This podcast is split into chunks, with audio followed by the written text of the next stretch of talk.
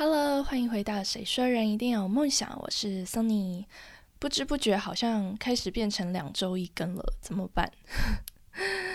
最近因为疫情减缓后，真的多了好多琐碎的事情，然后我的那个 Instagram 也超少发新文章，我对不起大家。今天呢是一个生活小故事闲聊的一集，就是我一直以来都是那种。头脑永远停不下来，很爱思考或脑力激荡的人，就是我。连那种在路上遇到马路施工，然后三角锥不是会围起来吗？然后三角锥跟三角锥中间会有那个杆子吗？我是连那种在路上等红灯。然后看到那个围起来施工的地方，我就会开始思考，嗯，它这个杆子是从哪一根开始放的？就是是不是很无聊？然后我不知道，如果你听不懂我刚刚在说什么也没关系，就不重要。就是想告诉大家，我就是一个这么无聊的人。对，所以就是我日常其实就很喜欢动脑筋，就是。无时无刻都在动脑筋，那现在可能也是因为有点职业病吧，就突然有什么样的想法，或是跟家人啊、朋友啊有什么样的小故事，就会突然觉得说，嗯，这个好像可以分享，赶快记下来。所以近期呢，就是有一些些生活小启发，才诞生了这集的主题。我上礼拜陪我妈去成品买书，然后自己就逛起来了。其实我已经很久没有逛过实体书店了，就是可能有四五年吧，都是在网络上直接买书。然后那一天就是一如往常的，先去排行榜看看最近有什么新书。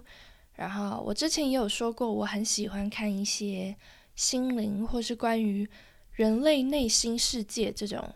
我们是如何思考的这类的书，所以我之后呢就跑去大众心理的区域。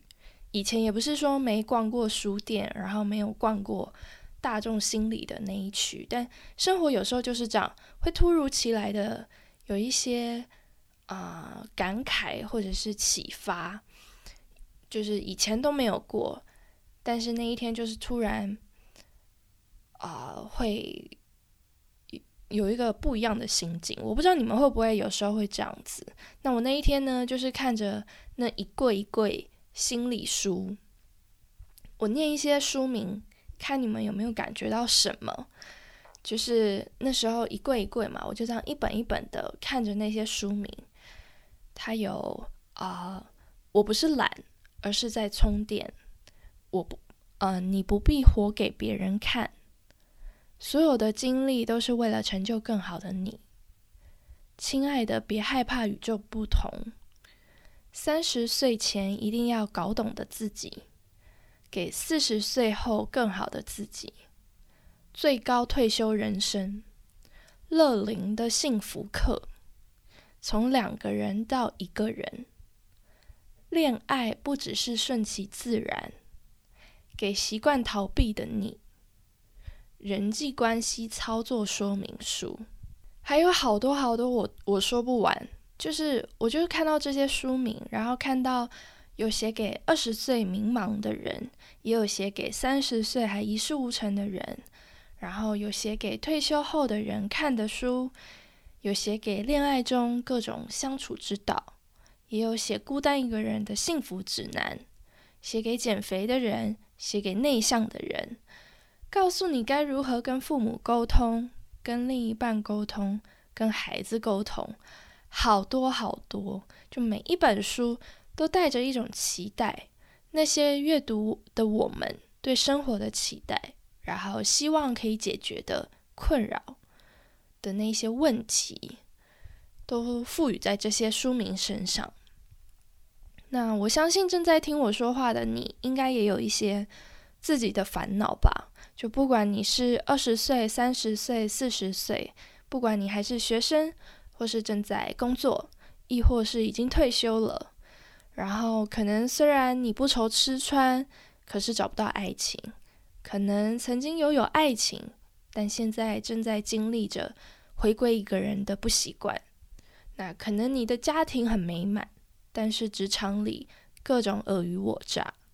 可能主管很提醒你，但是同学嫉妒你，对你搞小动作，就听起来是不是人生蛮悲惨的？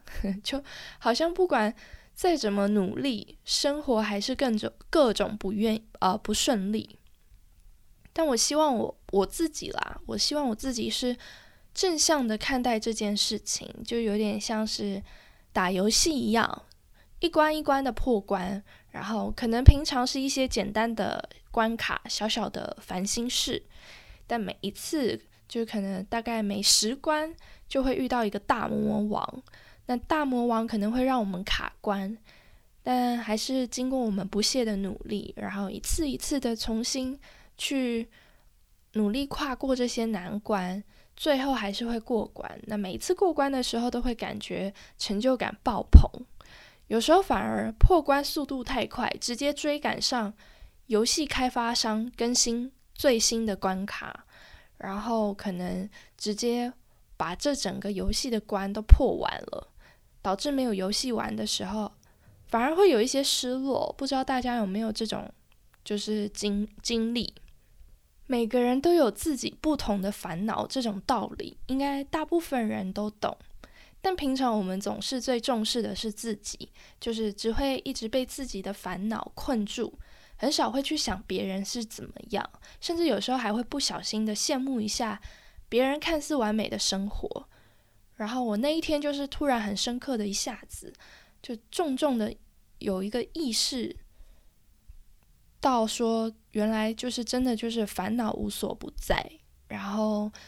呃，所有人在不同的年龄阶段，在不同的时期，有各式各样的烦恼。就算我现在的烦恼，呃，度过了，也不代表从此之后无忧无虑。以后一定还是会有其他的烦恼。我小时候就很常会听到大人说什么：“呃，当小孩最好啦，都没有烦恼啊，你以后长大就知道啦。”然后，就算你跟他说你有烦恼，长辈有时候也会说，那种烦恼跟大人的相比，根本就不叫烦恼，就不值得一提。